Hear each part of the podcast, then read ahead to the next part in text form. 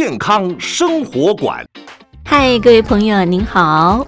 他说：“妈咪，他是我宝贝。”大家好，欢迎你和我妈咪一起加入健康的行列。这里有医疗保健资讯，有专科医师的访谈，有亲子教养专题。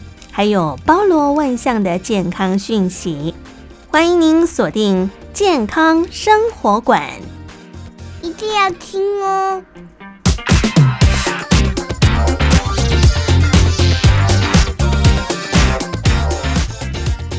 健康生活馆呵护您健康每一天，各位亲爱的朋友，您好，我是佑佳，非常欢迎您收听今天的节目。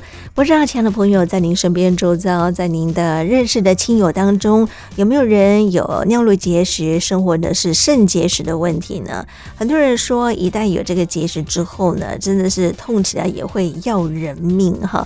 那我们今天呢，特别为听众朋友邀请到的是我们三军总医院松山分院泌尿外科的严敬恒。严大夫在节目中就要跟所有收音机旁的听众朋友们一块来聊聊这样的议题，欢迎您，严大夫。各位听众好，大家好。是今天严大夫呢，就要跟大家一块来聊聊节食这件事情。我们其实，在生活当中有很多很多的一些案例。我们先举个案例跟大家做一个分享啊。有一位六十七岁的长辈啊，他平常呢就是忙于工作，一整天呢其实不太喝水啊，或者是说他只喝茶或喝咖啡啊，也没有时常去上厕所。结果呢，几个月下来，一直会觉得哎呀腰酸背痛的啊。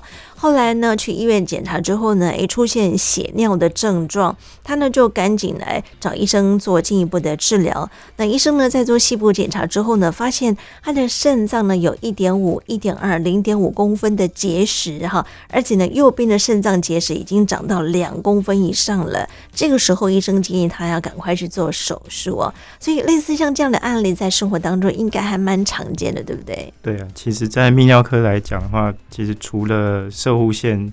呃，下面要到症候群蛮多的病人就是因为结石来看诊的，嗯、对，是，我相信很多人在痛的时候呢，会觉得哇，为什么痛到连工作啊、哈走路、站着都会有疼痛的感觉哈？对对，所以我相信在您的诊间当中，类似像这样的病人也不少哈。有时候大家会想说，到底是腰酸背痛的痛，还是肾结石的痛啊？有时候大家会傻傻分不清啊。临床上面怎么样来做区别呢？其实结石的痛的话，因为它结石如果经过输尿管排出的过程中，它是我们叫肾绞痛，嗯，它其实是会因为输尿管它会蠕动哦，它其实会停一下哦，停顿一下再动一下，那它其实不会随着姿势改变，嗯，哦去缓解哦。那如果是一般腰酸背痛的话，它可能有一个疼痛点，那你可能按一按可能会好一点，休息一下会好一点。那可是结石的痛痛起来的话。那个痛的话，一般来讲，我们痛的可以用一个一到十分来做评估啦。嗯、那结石痛的话，通常痛的快到十分。嗯，那它痛起来有可能。比喻来讲的话，跟妇女生产的痛是最痛的，不相上下，对，不相上下。哇，我真的，我们说妇女朋友在生产的时候呢，是历经鬼门关要走回来一趟哈，而且呢，要历经呃生产的阵痛，哈，所以真的很辛苦。可是很难想象啊，为什么结石也会痛到这样子，生不如死啊？对啊，我就是之前有一个病人，就是在急诊室会诊，他那个是痛不欲生啊，嗯，他说。很想找个洞钻下去，他在床上一下正躺，一下侧躺，一下趴着，嗯，然后 呼天抢地的叫，所以真的结石痛痛起来真的是要人命。是哦，所以我们现在要请我们严大夫跟大家聊一聊，到底这个结石它形成的原因是什么呢？其实结石为什么会形成，至今还是一个谜。嗯，对，那它的原因很多啦，那但有可能目前的话，我们。最常被公认的应该是一个叫 Randall Plague 一个斑块，它可能在我们的肾小管里面的一些里面的一些微血管，它可能不知道什么原因哦，遭受到破坏掉。嗯、那这个血管旁边的话，就产生一些斑块。是，那他们可能就慢慢磨，慢慢磨，就磨出来我们的集尿系统。嗯、那可能我们集尿系统上面的有一些离子，尿中的离子。那粘附着这个斑块，那可能产生就是大家有点想说像钟乳石一样，就越长越大，越长越大。是，对。那当然，其实还有一些理论啊，可能肾小管里面遭受破坏之后，它可能有一些斑块直接像结石塞住肾小管。嗯，对。那现在还有一些理论，就是可能根据尿里面的一些微生物的一些刺激啊，哦，或者是说可能有一些。发炎反应等等的，造成这些结石的产生。嗯、对，不过结石目前来讲，为什么真的会产生结石，其实还是一个谜，还是一个谜哦。对对。所以坊间上面就很多人会有各式各样不同的揣测哈。所以借这个机会呢，想请严大夫跟大家释疑一下哈。很多人认为说，哎，是不是我的钙质摄取过多哈？比方说呢，很多人想说，是不是我吃了什么菠菜啦、豆腐啦哈，或者是草酸类的东西啊，就容易形成这样的一个结。结石的问题吗？对，其实这个在我们临床上，很多病人他只要得过结石，他就会开始怕，对，他就会说：“医生，怎么样预防结石再复发？”嗯，对。那结石如果真的要去避免它复发的话，第一个是我们希望拿到结石的成分，嗯，哦，好比说，不管经由病人他自己排出来，哦，或者是说我们用手术去拿到结石的成分，嗯。哦，那进行石头的分析，那另外的话可能会做一些代谢性的分析，去看说这个尿里面或者是血液里面有没有一些代谢性的异常。是，那只是说这些来讲的话比较麻烦，因为这个需要做一些一系列的检查。嗯、那在台湾，嗯，有一些。项目的话，实验室也没办法做。嗯，不过这个东西的话，其实，在欧美来讲的话，其实已经变成一个常规了。嗯，那当然，你说我们要怎么样去预防？哦，那其实很多人老人家就会说啊，老人家骨头不好嘛，嗯、他他就说啊，医生，我已经骨头不好，在补钙片。那、嗯、儿子、哦、对，那儿子媳妇又买钙片给我。对啊，骨质疏松的问题就要补充钙嘛，哈。然后他就会说。那我可以不要吃钙片嘛？其实目前的来讲的话，一些文献报道跟一些呃临床上的指引是建议说，我们还是维持钙片适当的补充。嗯，哦，那不要补充过量。一般的话来讲，钙片一天大概补一千毫克到一千两百毫克。嗯，其实在一个范围内的话，其实。文献来讲，不会增加结石复发的风险。可是钙质又分很多种啊，草酸钙、磷酸钙啊，或者是柠檬酸钙啊，到底该怎么样正确选择呢？嗯，其实它在补充方面的话，只有 total 一天盖的，嗯，整天盖的一个。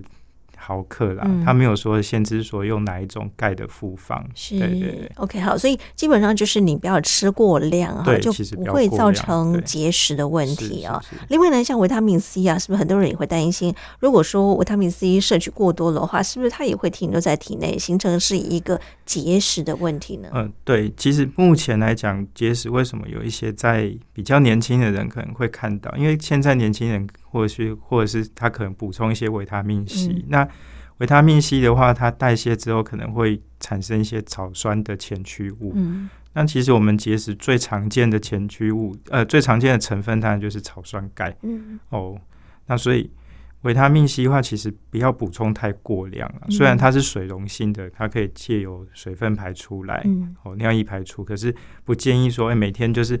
喝很大量的维他命 C，嗯，哎，去补充，OK，所以其实适当补充就 OK，适当补充后，所以你看，像这些生活当中的食材，很多人因为想说，那是不是我可以注意一些什么？我可以避免吃一些什么？哈，减少这样的一个节食的形成呢？对，其实目前来讲，食物方面，哈，有些人就会想说。一些含钙的一些食物哦，嗯、或者是含草酸的食物，不要吃过量。嗯，就是因为结石的话，不单说是草酸或是钙而已，有些还有磷酸，还有钠离子就在尿里面。嗯、因为其实尿是一个滚动式的一个离子平衡。是。那其实我们现在教育民众的话，大概就是每天适当的喝水。哦，那除了喝水之外的话，也要注意到尿量，尤其是在夏天，嗯、因为夏天很热嘛。嗯、哦，你可能出去外面工作，就水分喝的少，喝的少，那尿的当然尿的少。嗯、所以一般我们来讲的话，除非是心脏功能不好的病人，然后，所以我们一天平平常人建议的话，最少喝水要喝到两千五到三千 CC。两千五到三千哦，有些男生可能这个水量要更高一点点。对，哦、那我们也要看尿液的量。那尿液的量可能就是两千到两千五，嗯，对，所以要看你 对你的蒸发如果过多，去外面打个球啊，晒个太阳，爬山，你可能要喝更多的水。可是我觉得一般的人啊，特别是上班族啊，就是久坐在办公室，应该这个量都达不到哎、欸。对，其实 就我来讲，我觉得我自己也没有达标。不要说排尿量要两千，可能你一天都喝不到两千 CC 的水。对，对，所以其实。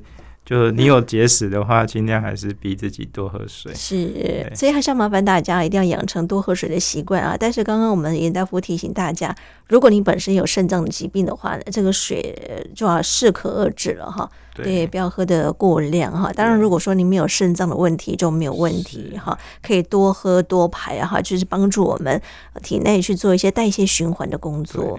那有没有什么样的体质是比较容易会诱发结石的问题？或者说很多人想说，那跟遗传有没有关系呢？其实目前来讲，遗传还是有部分的关系。嗯，其实，在比较需要做代谢性分析，我们主要还是去看说它有没有比较容易再复发。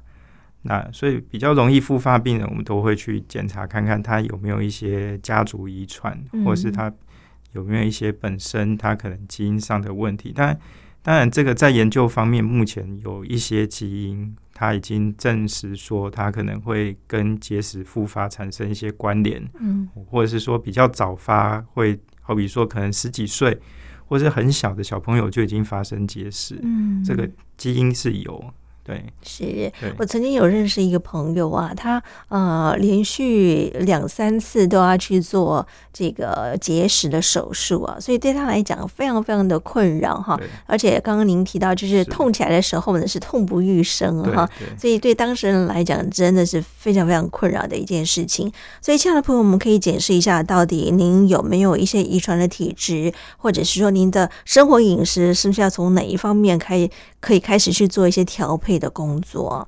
那我们先来看一下这个结石，结石它的成分是什么呢？结石最多常见就是草酸钙。草酸钙，对，草酸钙其中又有分单水草酸钙跟双水草酸钙。嗯，但是看去看它的硬度，嘿，那我们如果是说比较硬的，像像。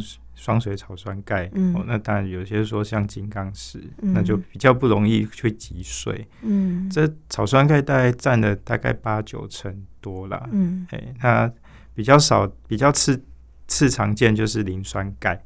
那磷酸钙可能跟有一些磷离子的调控有关系，可能跟你的一些副甲状腺素亢进啊，哦，那。很少部分的磷酸钙是感染性造成的，嗯、这个临床上也有遇到，就是可能有一些婆婆妈妈的。反复性泌尿道感染，嗯、经过一检查发现，诶，是一个磷酸钙结石。嗯嗯对，OK，好，所以你看啊，我们说这个结石呢，它跟我们的磷酸钙、草酸钙都有很大的一些关联性哦。但不管怎么样，首先呢，我们要先知道到底它的成因是什么，我们才能够去做一些防御性的工作。对，对，对，所以一旦有这样的一个问题的时候，可能民众他就会觉得啊，好痛哦，就是跟平常不太一样，会到医疗院所去求。诊啊，当然这个时候医生是需要去做一些确诊的工作。这个时候我们都是需要照 X 光或者做什么样的仪器可以来做一个检测吗？嗯，一般如果是病人是他比较痛，就是像肾绞痛来急诊，他通常也会主诉说：“啊，我腰好痛哦，然后血结血尿。”嗯，那我们就会请急诊的医师先验个尿，我觉得甚至去照个 X 光。那比较急的话。现在的话有改变一些策略，就是说，我们如果在急诊遇到像是结石引起肾绞痛的话，我们可能在急诊会做个不需要打显影剂的电脑断层，嗯，诶，去比较知道说的好处是说，第一个有时候一些结石它不是以腰痛来。急诊室，嗯、他可能说啊，我解血尿，或者是说我肚子痛，嗯、下腹部啊，左左右左边、右边下腹部肚子痛，嗯欸、那有时候会跟一些盲肠炎呐、啊，或或者是一些那个憩室炎比较不好诊断呐，嗯、所以有时候急诊室的电脑断层的话，其实帮助蛮大的。是，欸、那因为他有时候我们一些结石，它 X 光不一定看得太清楚。嗯尤其是尿酸结石。嗯，哎，所以如果是这个状况在急诊，我们有时候会用电脑断层去判断，哎，它比较精确一点。嗯，对。所以您刚刚说，如果呢，我们可以再加上一个显影剂的话，它的影像上面的呈现是不是会更清楚呢？嗯、如果结石，如果判断的话，一般我们就不会打显影剂。嗯，哎，因为结石其实，在我们电脑断层下的话，几乎百分之九十九的结石都是亮的。哦，所以就可以靠这个状况，其实就可以诊断出来。所以等于说，一般我们的 X 光、超音波去做一个影像上面的呈现，大概就可以看出它有没有结石的问题了。其实就蛮精准的。OK，好，所以一旦呃被医生发现有结石的时候呢，可能我们就是要赶快去帮民众做一些处置的工作。有时候民众在荧光幕显示上面会发现，哇，它不是只有一颗哎，甚至有好多颗。对，有些民众真的是大到超过两三公分。分的都有哈，在您临床上面最大颗大概几公分啊？大概可能六七公分。六七公分，Oh my god！所以都是在我们的肾脏，在肾脏对。哦，哇天哪！所以对他来讲，每天就带个石头出门呢。对啊，又增加了好几公斤哎。对，对。OK，好，那像现在传统我们看到了，如果说确诊的话呢，其实一般来说呢，呃，早期我们都会听过有一个叫体外震波碎石术嘛，哈，对。那另外呢，还有一个叫做肾脏造瘘的碎石术，这两者不同的差异在哪里？体外震波的话，其实它没有什么侵入性啊，嗯、哦，大家有点，它就是用一些声波的能量。那大家就会想过，就是以前古代说隔山打牛，嗯，哦，就是用这个震波机产生的能量聚焦之后，那聚焦再穿过我们肾脏，把这能量传递到我们石头上，嗯，那把石头可以碎裂，嗯，那碎裂之后，可能随着尿液可以把这些碎片排出来，嗯，那一般的话，我们结石哦，如果是两公分以下的话。都还可以用这个方式去处理。那如果真的两公分以上的话，大概用震波的效果可能就会打折扣。是，你可能说打个三四次都没有动静。嗯。所以一般如果是两公分以上的话，我们是传统是用我们叫做经皮肾造瘘术。嗯嗯，就是直接从肾脏从你的体表那穿个洞，好穿个大概珍珠吸珍珠奶茶的吸管这个。这个小洞，然后穿过去，嗯，肾脏把石头把它打碎夹出来，是对。所以你刚刚说两公分以上大的这个结石的话呢，我们可以透由经皮穿肾的取石方式啊，那它是在体表去打一个洞，对，然后呢建立一个通道之后呢，再透过这个通道往肾脏里面去把这个结石取出来，是，是 OK。可是要在哪里打洞啊？就是我们。可能就是透过超音波哦，或者是透过 X 光去定位，嗯、定位这个石头。那所以其实这个技术的话要比较高一点。是，对。打洞的话，其实我们比方说在我们的肾脏或哪个地方，可是我们的肾脏就就是从我们的表皮到肾脏，它有很多呃身体的结构，比方说我们的脂肪、我们的胃、我们的，然后再经过我们的肾什么的哈。所以你打一个洞，会不会直接穿到其他不同的内脏器官呢？呃一般来讲的话，比较容易会可能啊，应该是说，我们其实，在超音波下的话，其实会去选一个比较适当的角度，嗯、然后避开说可能路径穿刺路径会损伤到的器官。嗯、那其实我因为我们肾脏是在后腹腔，所以我们在后腹腔的器官大概只有在部分的一些大肠，所以其实如果这个路径没有损伤到我们大肠的话，没有穿过我们大肠，原则上这个路径是大概只有经过皮下的脂肪，嗯，那还有后背的一些肌肉，是，原则上这个还算安全，哦、对，是，尤其他如果说五六公分大的石头，对，这个手术其实就还蛮不错的选择，对，因为你可能需要只能用这个手术，因为最早传统最早传统的手术是。你直接把肾脏破一半，哦，打开，对，把它把石头拿出来，再把肾脏缝起来，是，对，那是大手术，对，那大手术，而且肾脏的血流很丰富，是，对你，你开完刀大概肾脏的功能很容易就损损伤。真的耶，对对。所以一次手术里头可以清除很大量的结石哈，对对，效果非常的好。但是呢，大颗结石基本上这个方法是可以选择的。对。但虽然说它是一个经皮穿肾的取石手术啊，即便是你觉得它伤口小小的只有一公分，可是呢，也有可能会出血啊。对于这个服用抗凝血剂、心肺功能不好的人，甚至身体状况比较差的人的话，也不适合做这种手术，对不对？对，因为经皮肾造瘘术有部分大概不到百分之五的机会哈，嗯、大概会造成一些后续的并发症，嗯、就是像因为叫做动静脉的一些瘘管哦，或是造成一些栓，有一些血栓等等的，嗯，对，那可能会造成后续可能一些并发症，需要说你经由放射科的技术把这个。呃，动静脉的瘘管去做栓塞，嗯，不然就会产生后续一些血尿的问题。是，对，这个就是瘘管嘛，对，就肾脏造瘘的碎石术。碎石术，对，是。它这个算是一个硬式的管子，对，它也是用硬式的管子。那当然，你可以用一些从这个通道用一些新的方式，像软软的镜子去做。不过传统大概。九成还是用硬式的管子去去夹。哦，对，它的风险有哪一些呢？其实它最大的风险就是出血，出血量的问题，对，出血量问题。那还有术后可能会造成一些发烧的问题。哦，对，这是有感染的风险，感染的风险，对，这比较两个最常见。所以，可能在术前，医生要帮民众清楚了解，去做一些评估的工作。到底什么样的病人适合做什么样的手术？哈，其实像现在都有很多的一个选择性了哈。但是就看您的荷包够不够深。待会我们要跟大家讲到一个新的手术的方式啊。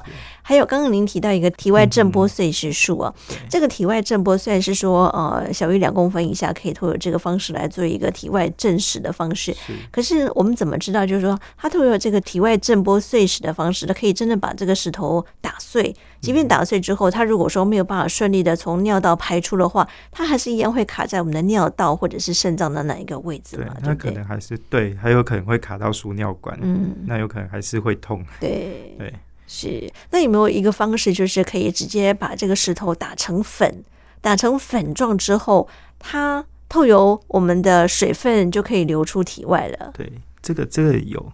对，有。我们现在其实大部分的结石内视镜手术就是都是用镭射。哎，镭射的话，它是用镭射产生的一些高温，把石头变成溶解，嗯、或者是打碎变成一些像粉，或者是一些小块。嗯，哎，对，所以那甚至的话，我们现在有高功率镭射，瓦数更高，哦、那有点像把石头变成灰飞烟灭。真 的？那它有没有什么样的风险啊？其实。它风险不太高，因为镭射的话，除了产生，就是它大概只有产生一些高热啦。嗯、那高热，你如果是说。比较大颗输尿管的结石一直在一直在做，如果它引流没有很顺的话，嗯、比较容易产生术后的一些输尿管可能狭窄的问题。不过这个风险不太高。是，那如果是这样的话呢？可能民众大家都会选择这个灰飞烟灭的这个碎石方式，然后至少它不会卡在我们的肾脏或者卡在尿道里头，变成是二次疼痛，必须要再二次手术啊。是是好，所以像现在如果说可以透过体外震波让它变成是粉状的哈，就比较容易。可以顺利排出体外了嘛？对不对？体外震波它可能还是没有到达这个技术，哦、对，它还是会变成比较小块一点。是是，所以我们术后结束了，还是得要麻烦大家要多喝点水哈，对，对，对，让它能够顺利的排出体外。OK，所以我们这个体外震波大概要震几次呢？主要是看说这个石头的位置啊，嗯、哦，还有另外结石的成分。那因为石头如果是比较靠下肾斩。就是其实我们人平常是站着嘛，哦、嗯，所以你的石头如果是比较下、比较靠下面肾脏的下端，那你打碎之后，你还有时候也是不一定排得出来。是，哎，所以我们有时候会请病人说，哎，你你有打碎的，可是我们会请病人说，哎，你可能。趴着啊，倒立呀、啊，多喝水，嗯，就随着这个姿势可以流出来。嗯，嘿可是你说叫他每天倒立嘛，也是很辛苦的一件事情。对，对啊，我们有时候就请病人姿势引流啦。嗯，对，OK，好。可是我们听很多人在做这个体外震波碎石术的时候呢，是还是会有一些疼痛的感觉。虽然说它是不用麻药，也不用手术哈。是一个相对安全的手术的这个碎石方式，可是呢，它还是会有疼痛感哈，是不是它的这个力道过强，还是最传应该是看这个机器的模式啊。嗯、其实最传统的话，其实体外震波它整个人是泡在一个水池里面，那、嗯、那个强度很强，它需要说可能甚至要全身麻醉或者半身麻醉。那随着机器超音波的一个导成探头越做越小，其实现在。大概疼痛感就越来越低，嗯，那可以选择说，甚至不用打麻醉药，嗯，那或者是说，像我们医院跟内湖总院比较人性一点啊，我们有时候会请，就是我们会请麻醉科可能上个静脉麻醉，有点像舒眠麻醉。那第一个是病人可能他第一次有石头，他还是会紧张，嗯哼，对，他就可能让他睡着，然后比较舒服。第一个是不会让病人他可能因为紧张，然后。他可能痛一下就动一下，嗯、那动一下可能这个定位点就会有一点偏差。嗯，对。那其实现在新的机器的话，疼痛感会。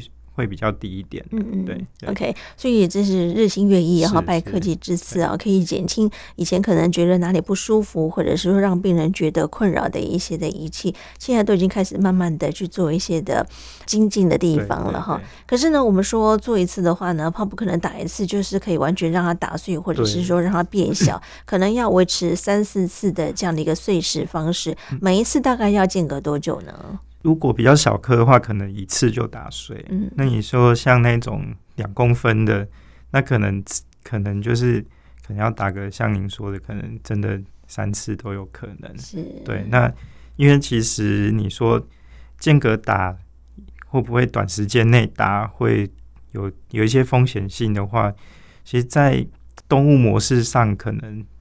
短期间内打的话，可能还是会造成肾脏有一小小部分的损伤啊。嗯、那当然，在人体上我们是没有做这个实验啊。所以基本上都要间隔一到两个月的时间，对，对，会比较保险。但如果说一到两个月间隔的话，我们要做个三次、四次左右，约莫也要半年的时间，这个问题才能够缓解。所以就是病人他要忍，比较忍受、嗯、这段期间内可能会不会结石又不舒服啊，嗯、又怎么样？是，对对对啊。如果说说它本身内颗又是一个顽石，它没有办法能够很快的打碎，或者是它硬度比较高，体型比较大哈，这个时候呢就没有办法能够一次 OK，就需要多一点耐心哈，跟医生去做配合的工作了哈。对，那很多人会想说，那这样子震震震久了会不会肾脏出血啊？肾脏的话，其实你如果没有呃使用一些抗凝血药，或者是年纪。比较大的病人，或者是凝血功能有问题的话，原则上这个还算安全的、啊。嗯、哦，那当然也有临床上有遇到说，呃，可能真的年龄比较大的病人，那呃抗凝血药有服用，可是他没有停了太久时间，那去做体外震波，结果造成肾脏周围的出血，这个临床上是有案例报道过。嗯那不过都还可以算保守治疗，是。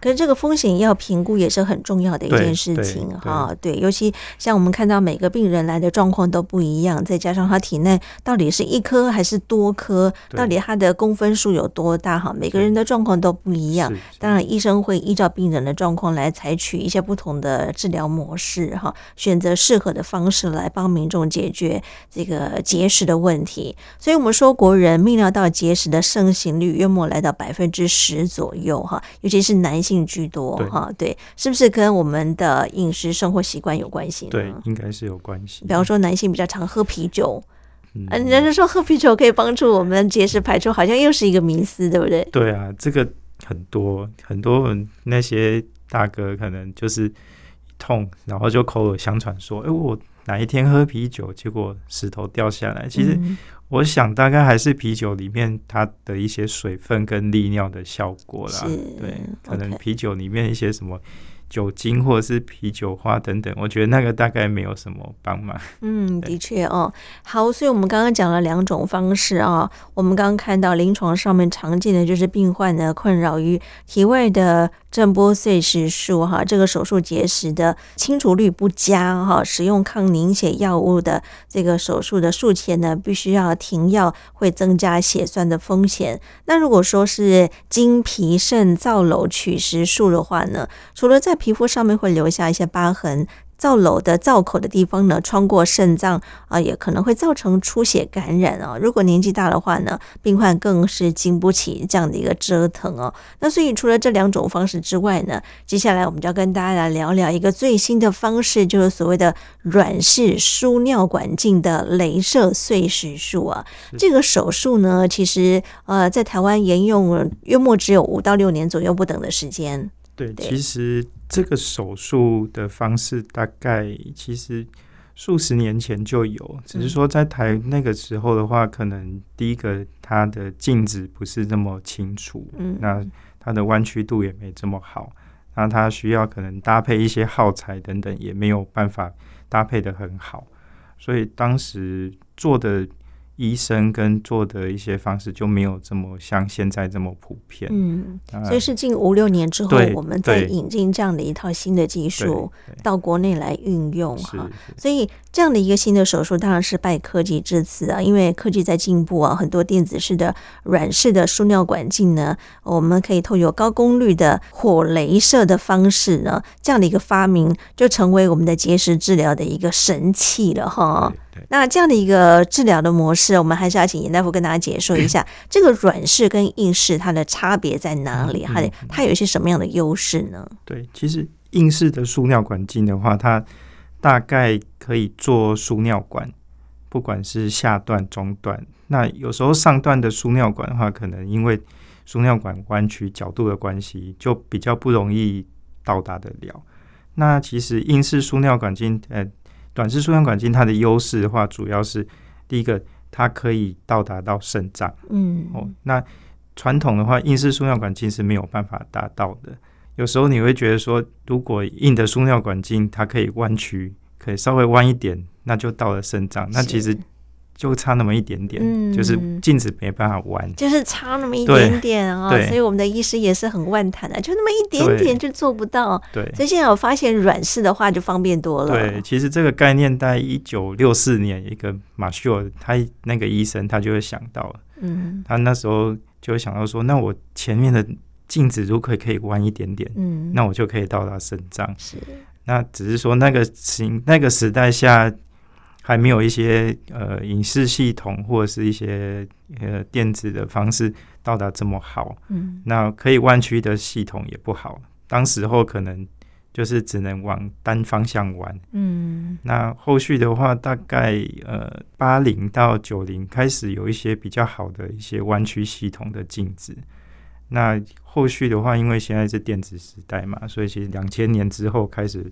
就有一些厂商在研发，说那可能用电子的系统，它的视野也比较好哦，那它的解析度比较高，嗯，对我们一些结石判断啊也比较好。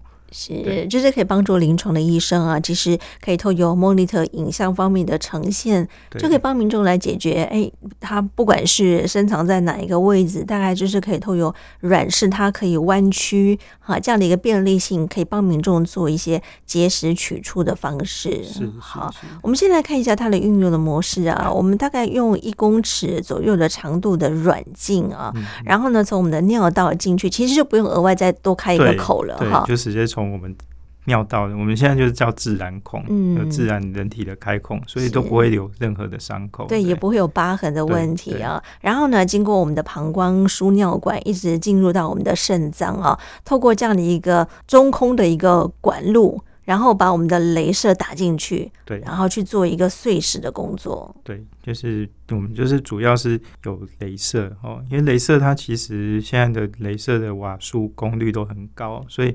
其实一些比较没有到这么复杂的结石，你像好比说一公分的石头，其实大概在三四十分钟内可以把它很轻易的解决掉。嗯，是，所以呢，透过这样的一个镭射的方式，在经由我们正常的排尿，让它排出我们的体外啊，所以它算是一个还不错的选择，就是。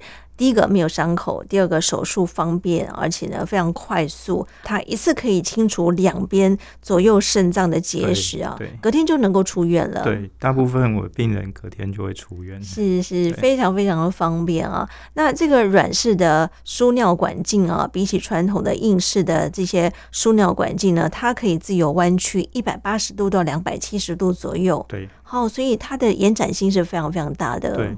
不不过你说你肾脏单侧你可能有三四颗，那嗯，或者是说你只有一颗，或者是对侧也有，其实大概一次都可以。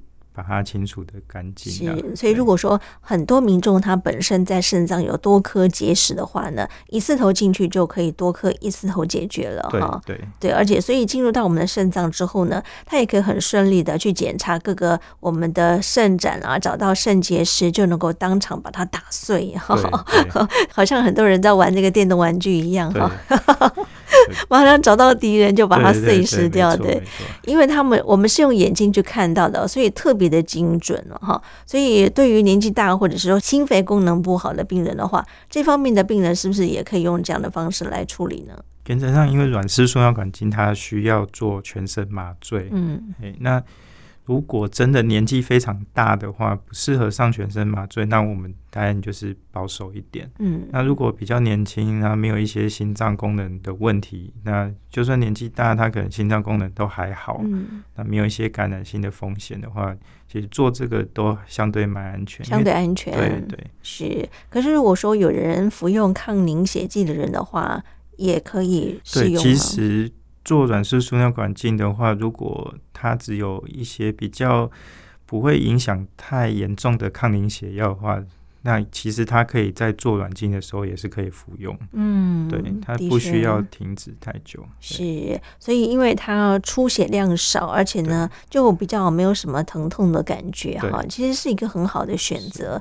但重点就是它没有健保。对，好，这是很多民众觉得很万谈的一件事情。既然这么好，有这么好的武器，为什么民众用不到呢？对，因为鉴宝当初他嗯框列这个东西的时候，他只有把这个硬式输尿管镜的手术费它纳入鉴宝。嗯，对。那软式输尿管镜为什么它没有办法说像硬式这样子的话？主要是这个软式输尿管镜的镜子太贵了。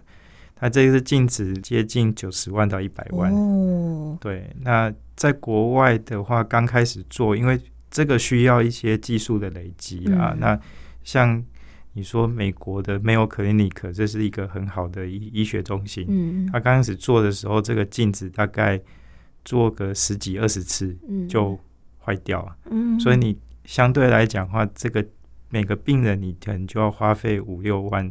去做这个软镜是对。那在台湾，当然现在我们如果技术越来越成熟的话，那你可能做个四五十次镜子，如果不会坏的话，嗯、那镜子至少可以回本啊。不然你如果不是一个很技术成熟的医生的话，你可能做一次就等于是镜子坏掉，那成本很高。对，可是镜子坏掉的原因是什么？因为有打镭射的关系。对，有可能是因为我们其实。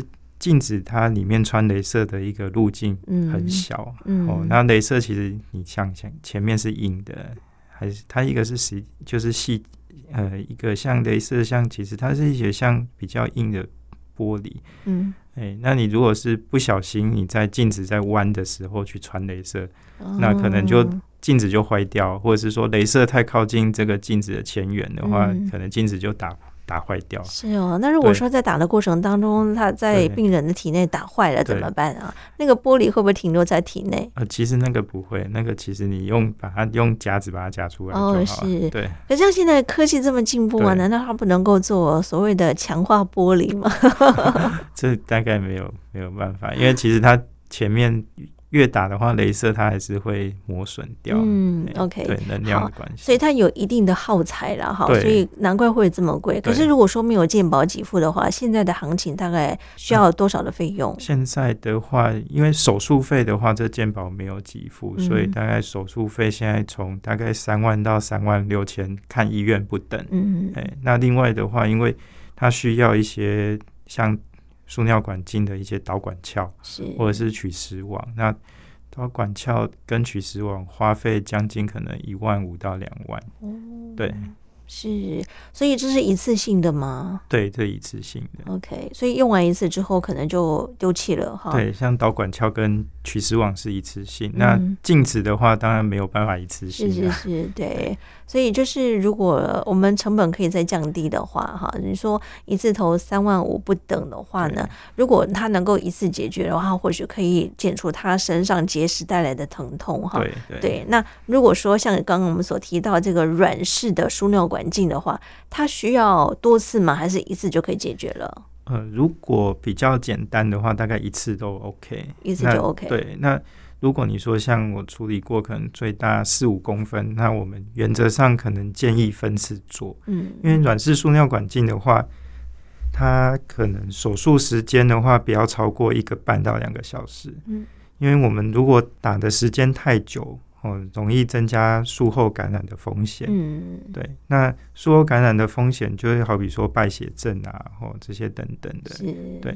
好，所以也跟大家来分享一下这样的一个新的技术哈，软式的输尿管镜镭射的碎石手术啊。这个手术的话呢，它其实除了一般我们说可以来帮民众解决结石的问题之外呢，因为像现在我们算是亚热带地区的国家哈，而且天气非常非常的炎热啊，所以如果如果说有尿浓啊，容易长结石的话呢，建议每天大概要喝两千以上 CC 的水分呢，而且呢，可以帮助我们透过运动去做一些代谢啊，可以少喝点咖啡哈，少吃点肉，或者是说茶啦哈，容易沉积的这些物质尽量少吃，就可以来减少引发结石的问题啊。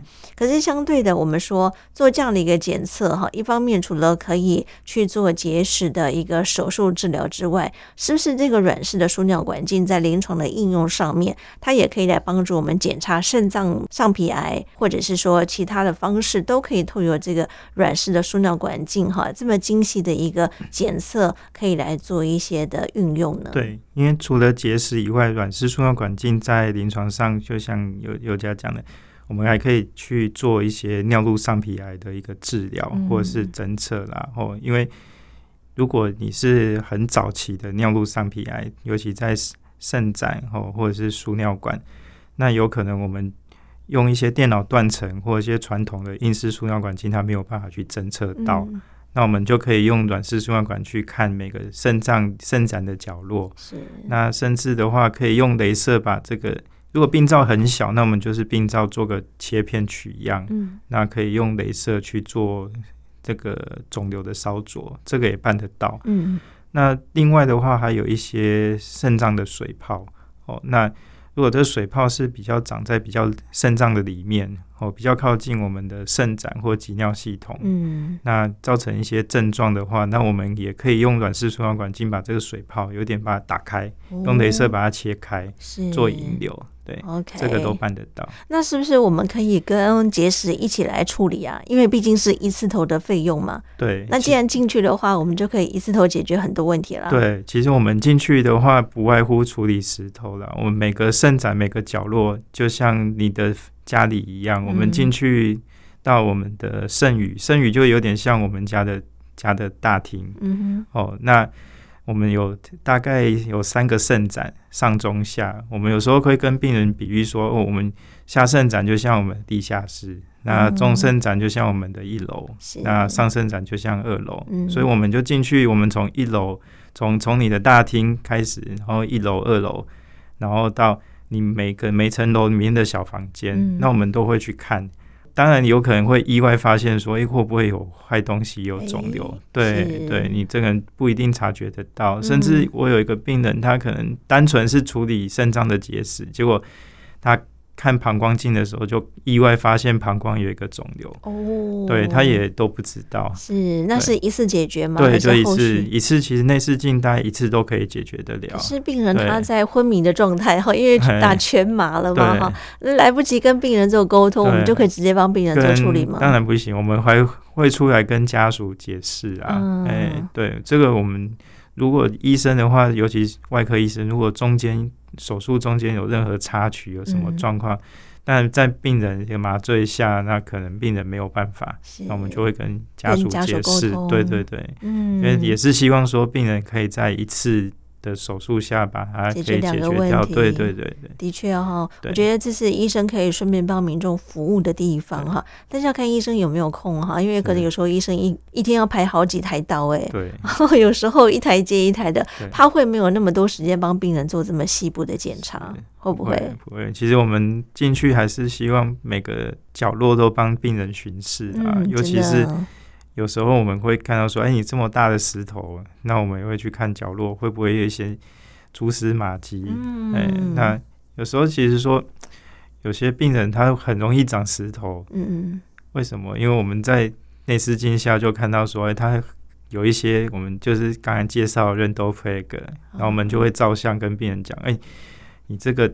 体质可能有问题哦，嗯、我们就会跟病人第一个先预防，嗯、先教育，然后请他之后真的要好好的饮食控制，多喝水。嗯、对对对，所以这是还蛮重要的一件事情啊、哦。重点是怎么样去做一些防御性的工作，因为我们看很多的病人反反复复一直不断的在处理这个结石的问题，他也非常的困扰。所以在今天节目最后呢，我们还是请严大夫。跟大家建议一下，就是在平常生活当中，怎么样去做一些防御性的工作，哈，减少结石的产生。最主要，真的水分要喝够、嗯、哦，一天你可能两千五到三千 CC 的水分，那尿量也要多注意，就是至少两千到两千五的尿液。嗯、哦，那另外的话，少吃咸的。哦，这个非常重要，因为很多人很喜欢吃。对，尤其现在很多人年轻人吃咸酥鸡啊，什么都会重口味。因为我们咸的，尤其钠离子过多的话，其实会增加我们尿里面钙离子的排出。哦，对，会产生一些含钙结石的成分，所以最好选择清淡一点的食材。对。OK，好，这是我们提到怎么样去做一些防御性的工作。当然，今天呢，我们也透由我们三军总医院松山分院泌尿外科严敬恒严大夫的说明，让听众朋友听听看。哎，这个灵蛇出洞哈，劲到实厨哈，提到了这个新式的我们结石处理方式，就是软式的输尿管镜的碎石手术，也让听众朋友听听看，做个了解。它算是一个非常棒的一个目前来看手术的一个新的模式啊。虽然是说需要自费的方式，不过如果可以减少痛苦，或者是说获得更好的一个疗愈效果的话呢，亲爱的朋友不妨可以来做一个新的选择哈。OK，今天很开心，我们投有严大夫的分享，也希望能够让听众朋友多听多了解。谢谢你，严大夫。嗯，谢谢佑佳，谢谢各位听众。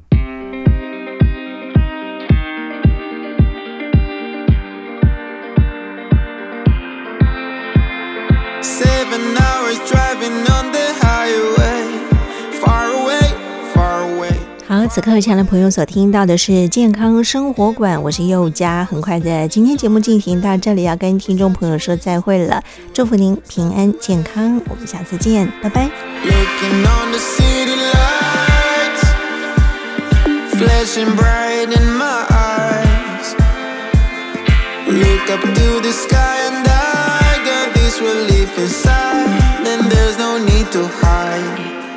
I'm going all the way up. way up.